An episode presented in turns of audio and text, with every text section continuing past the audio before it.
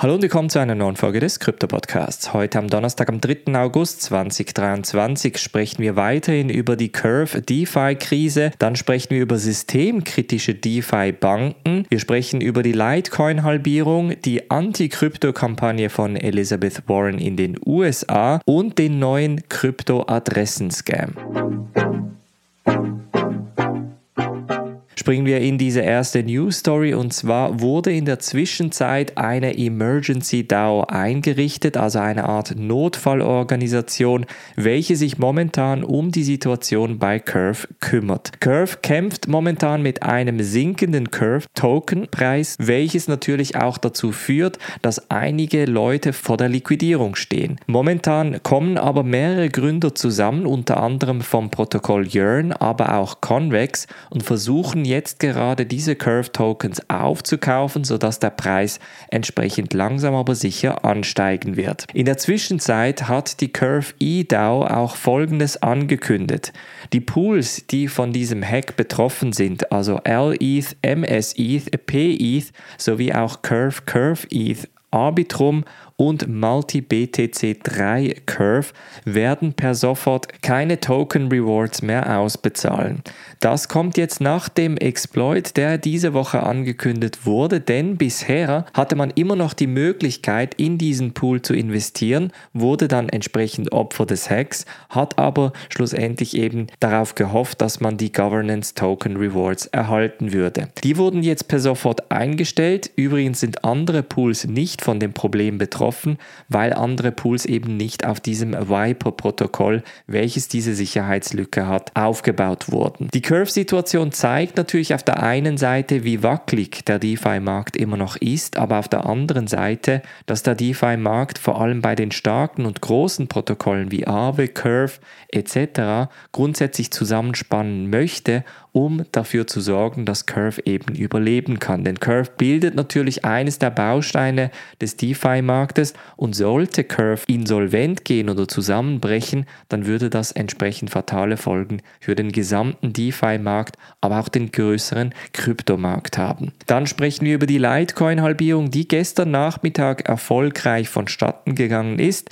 Jetzt wurden die Litecoin Rewards auf 6,25 Litecoin pro Block Reward reduziert und der Preis hat entsprechend auch reagiert, ist nämlich um 6% gefallen auf knapp 86 US-Dollar. Bei Litecoin passiert es eben oft, dass nach der Halbierung die Preise entsprechend wieder sinken und dass die Halbierung bzw. die Erwartung für die Halbierung grundsätzlich den Litecoin-Preis an Anfangs vorantreibt. Bei Bitcoin ist es ein bisschen anders. Bei Bitcoin passiert am Anfang nicht wirklich ein Hype-Zyklus. Es passiert die Halbierung und erst etwa neun Monate danach erreicht Bitcoin dann ein neues Allzeithoch. Das zumindest in den letzten Halbierungszyklen, die alle vier Jahre stattfinden.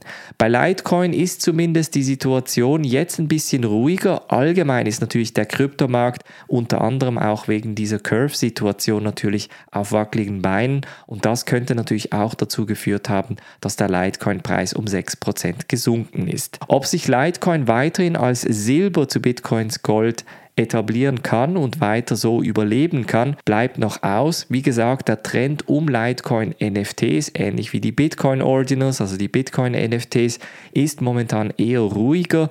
Das hat natürlich auch auf der einen Seite mit dem Sommerloch zu tun. Viele Leute sind nach wie vor in den Ferien. Der Kryptomarkt genießt natürlich jetzt auch nicht die Aufmerksamkeit, welche er vor knapp einem oder eineinhalb Jahren hatte. Für andere Leute ist der Kryptomarkt aber immer noch ein Dorn im Auge, so zum Beispiel auch Elizabeth Warren sowie auch Bernie Sanders, aber auch die anderen demokratischen Senatoren wie Bob Casey und Richard Blumenthal. Die haben nämlich am 1. August einen Brief an die Internal Revenue Service, also das Steueramt in den USA sowie die Treasury verfasst, um unter anderem das 50 Milliarden Kryptosteuerloch zu stopfen. Und zwar behaupten die Senatoren, dass diese 50 Milliarden US-Dollar, welche bei der IRS nicht angegeben werden, entsprechend zu fehlenden Steuereinnahmen von knapp eineinhalb Milliarden US-Dollar jedes Jahr führen würden. Die Senatoren fordern nun, dass dieses Kryptosteuerloch gestoppt wird, indem neue Gesetze auferlegt werden, bei welchem die Kryptotrader entsprechend zur Kasse gebeten werden. Die IRS hat jetzt etwa bis Ende des Jahres Zeit, um auf diesen Brief zu reagieren, beziehungsweise neue Gesetze zu veranlassen, welche idealerweise dieses Steuerloch natürlich stopfen würden. Der Brief ist allerdings natürlich wieder in der Anti-Krypto-Stimme verfasst und behauptet, dass vor allem die Krypto-Organisationen den Krypto-Tradern ganz bewusst die Möglichkeit geben, Steuern zu hinterziehen bzw. diese Angaben zu verstecken, was natürlich nicht wirklich stimmt, weil die Steuererklärung tendenziell natürlich Sache der eigenen Person ist. Da kann natürlich die Kryptobörse zum Beispiel nichts dafür. Schlussendlich deckt es sich so ein bisschen mit der Anti-Krypto-Message, welche Elizabeth Warren, die Senatorin in den USA, schon seit mehreren Monaten fährt. Aber ob sie damit weiterhin erfolgreich sein wird, vor allem jetzt auch nach dem Gerichtsfall zwischen der SEC und XRP, wird abzuwarten sein. Und am Schluss sprechen wir noch über einen neuen Adress-Scam, der jetzt gerade herumgeht. Sogar der CEO von Binance, Changpeng Zhao, hat auf Twitter das Ganze angekündigt und auch gewarnt. Und dabei geht es um folgende Sache. Viele Leute überprüfen grundsätzlich bei den Kryptoadressen, die teilweise sehr lange sind, nur die ersten ein oder drei Buchstaben und Zahlenkombinationen sowie auch die letzten drei. Das in der Mitte wird oft auch von den Applikationen Informationen ignoriert bzw. so zusammengefasst, dass nur drei Punkte angezeigt werden. Viele wiegen sich dann in der falschen Sicherheit und gehen davon aus, dass das die richtige Adresse ist.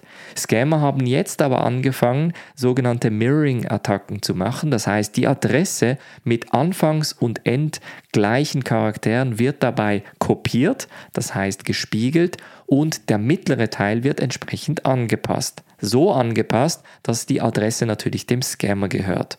Der Scammer macht dann eine Testtransaktion, sodass es so aussieht, als wäre es von der entsprechend richtigen Adresse gekommen und der Empfänger kann dann bei einer Rücktransaktion die Adresse direkt aus der Wallet-Applikation auswählen. Der Sender in diesem Fall merkt aber dann nicht, dass der mittlere Teil komplett anders aussieht und die Adresse dem Scammer gehört, sodass er dann einfach diese Adresse kopiert, wieder einfügt und dann gar nicht sich bewusst ist, dass er die falsche Adresse ausgewählt hat.